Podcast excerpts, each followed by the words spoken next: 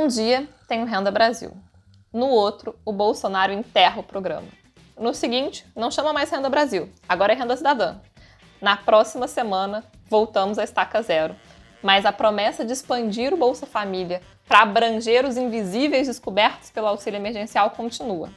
E essa é a volta dos que não foram do programa social do governo Jair Bolsonaro. Econolítica.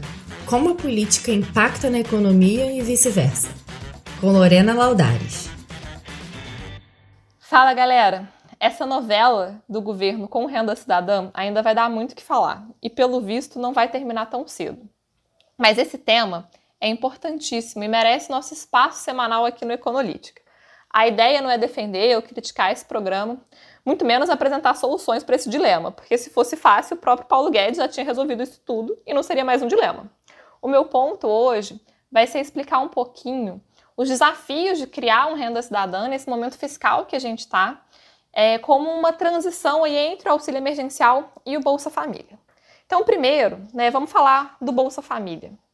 É, o Bolsa Família é um programa de transferência de renda com um objetivo né, de combate à pobreza e à desigualdade do Brasil. Ele foi criado né, com, é, se estabelecendo ali limites de renda, né, do que define pobreza, o que separa né, pobreza da extrema pobreza, e os valores recebidos pelas famílias, elas dependem de uma série de variáveis de composição dessas próprias famílias, né? Então, dependendo da quantidade de crianças, de idosos, é, se a família é gerida por uma mãe solo, enfim, várias dessas variáveis vão compor é, a renda ali daquela família, mas em média é, as famílias recebem 192 reais. Esse programa, né, o Bolsa Família, ele foi criado em outubro de 2003 pelo governo Lula. E ele possui três eixos principais, e isso é bem importante ter na nossa cabeça, que além de ser um complemento de renda, é, ele permite o acesso a determinados direitos que são constitucionais, e ele também é, estimula o desenvolvimento das famílias, porque articula esse recebimento com outras ações. E o nome né, dessa articulação é condicionalidades. Então, para além né, da transferência de recursos, Existem diversas condicionalidades que precisam ser cumpridas para que as famílias continuem recebendo esse dinheiro.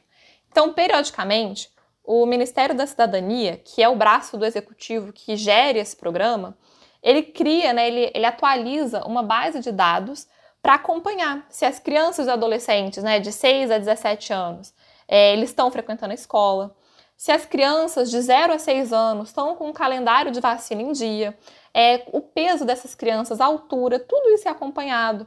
Se as mulheres é, que estão grávidas, né, as gestantes, elas estão tendo atendimento pré-natal. E além disso, as mulheres, é, desde o início, né, desde a criação do programa, são elas que são priorizadas como responsáveis por esse recebimento do benefício. Então, além né, desses aspectos aí sociais, né, da criança estar sendo vacinada, de estar frequentando a escola, é, você também tem um aspecto de empoderamento e independência feminina que é bem interessante. Mas, em resumo, o Bolsa Família hoje atinge é, 13,9 milhões de famílias e tem um custo de 33 bilhões.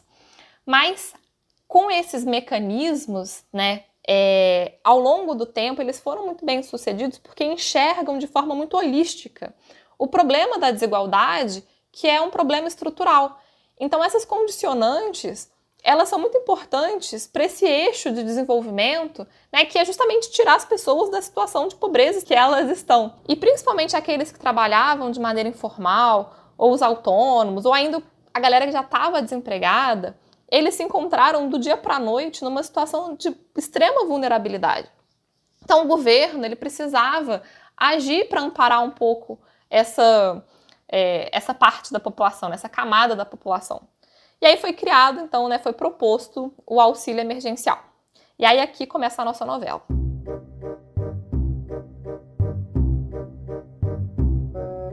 Porque a primeira ideia era um benefício de 200 reais para esse grupo, né, sem carteira assinada.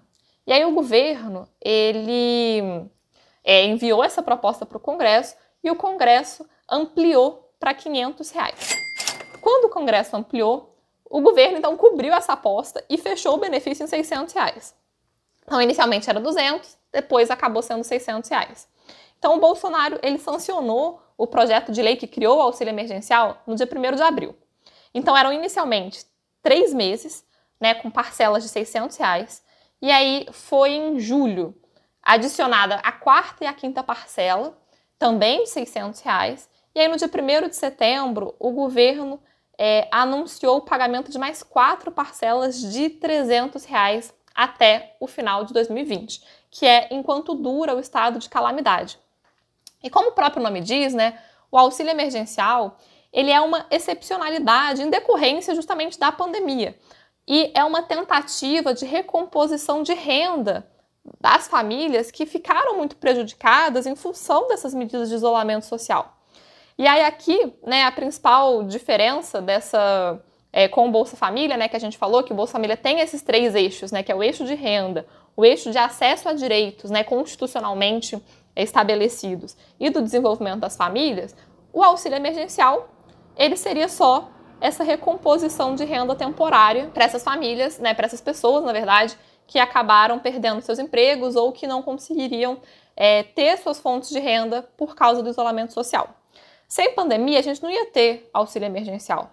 E aí, em teoria, né, com a economia se recuperando, é, essas pessoas elas voltariam a trabalhar e a procurar o emprego e o governo não ia precisar mais ajudar essa parte da população. Só que acontece que o governo foi surpreendido com 46 milhões de brasileiros que não estavam em nenhuma das listas do governo. Ele não estava no cadastro único do Bolsa Família, não estava em nada assim. Eles eram é, invisíveis, porque eles não possuíam nem conta em banco e nem um CPF ativo. E aí o governo ficou numa encruzilhada, porque a gente descobriu um monte de gente numa situação bem pior do que se imaginava. O Estado proporcionou ali uma ajuda temporária até o fim do ano, mas no ano que vem, com o fim do estado de calamidade né, e o orçamento de guerra, que foi justamente o mecanismo que permitiu o pagamento desses benefícios é, fora do teto dos gastos, ele também acaba. Então, como o Paulo Guedes costuma falar, a carruagem vai virar abóbora. E em janeiro, o Brasil ia voltar para a situação da realidade fiscal extremamente frágil que a gente já se encontra, já se encontrava, inclusive antes da pandemia e com uma relação dívida-PIB aí caminhando para 100%. Então, é, seria preciso ampliar esse Bolsa Família para pelo menos uma parte dessas pessoas é, passasse a ser contemplada, porque não dá para a gente desver esses invisíveis que a gente encontrou né, com o auxílio emergencial. E aí agora que elas estão, inclusive, devidamente bancarizadas, inseridos nesse sistema, e aqui acho que vale um parênteses, que talvez esse seja um, um legado super importante do auxílio emergencial, né? Obviamente, além né, de ter fornecido aí uma recomposição de renda para essas pessoas que estavam numa situação de bastante vulnerabilidade, é que a gente bancarizou uma quantidade enorme de pessoas que de outra forma eu acho que seria muito mais difícil. Então agora a maior parte dessas transações elas vão ser incluídas no sistema e isso vai poder ser contabilizado, a gente vai ter um monte de estatística e muito mais confiáveis, porque essas transações vão estar dentro do sistema bancário brasileiro. Eu acho que isso vai ser um legado bem interessante do auxílio emergencial. Mas voltando aqui, né, o, o governo então ia precisar, né, a, a ideia era justamente expandir esse Bolsa Família para abarcar um pouco é, ou parte dessa população que a gente descobriu aí numa situação de bastante vulnerabilidade. E aí, essa ideia né, se chamaria Renda Brasil. O valor ainda não tinha sido cravado, o Ministério da Economia falava em 150 reais, depois 200 reais, aí depois o Bolsonaro é, falou que não aceitava nada menos de 300 reais, enfim, ainda está bastante indefinido, mas é, o Ministério da Economia estima uma cifra de 200 bilhões de reais que precisam é, ser encontrados aí no orçamento federal para bancar esse programa. Mas a questão é justamente essa, né? De onde é que vai vir esse dinheiro? Porque o Bolsonaro ele já foi para o Twitter em vídeo falar que não vai tirar dos pobres para entregar para os paupérrimos, quando alguém ali cogitou da equipe econômica desindexar, né? Ou seja, não corrigir pela inflação as aposentadorias, ou inclusive usar os recursos do BPC, né, que é o benefício de prestação continuada, que é um salário mínimo que idosos e pessoas com deficiência que não conseguem se manter recebem. Enfim, É, Bolsonaro, inclusive, ameaçou dar cartão vermelho para quem quer que apresentasse solução é, para esse financiamento via unificação de programas, e ele, com todas as palavras, disse que estaria enterrado o Renda Brasil é, até o fim do seu mandato, ali em 2022. Acontece né, que logo em seguida o Márcio Bittar resolveu o problema, que já que a gente não pode mais falar em Renda Brasil, ele mudou o nome e agora o programa se chama Renda Cidadã.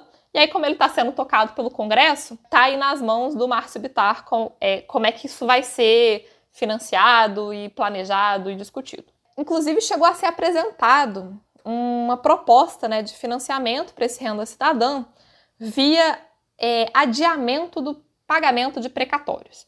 Né, os precatórios, eles são dívidas é, com a União que já foram transitadas em julgado, ou seja, o Estado precisa pagar de qualquer forma essas dívidas.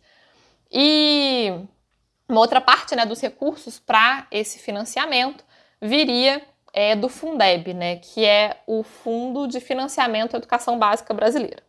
Essa proposta, né, essas duas propostas aí de financiamento, geraram um caos para todos os lados, assim, em Brasília, no mercado financeiro, com o Tribunal de Contas, todo mundo ficou criticando e de cabelo em pé é, com essas duas ideias por dois motivos, acho que principais, assim. O primeiro é porque às vésperas das eleições municipais, né, qual político em sã consciência vai defender que a educação básica merece receber menos recursos? Assim, politicamente isso é muito inviável. E segundo, né, porque você postergar esse pagamento da dívida é, libera um espaço no orçamento ali de 2021. Mas a dívida não some, né? Ela só está sendo empurrada para frente e isso tem custo. Isso também é uma sinalização ruim para o mercado financeiro, porque coloca a própria solvência das contas públicas cada vez mais em xeque.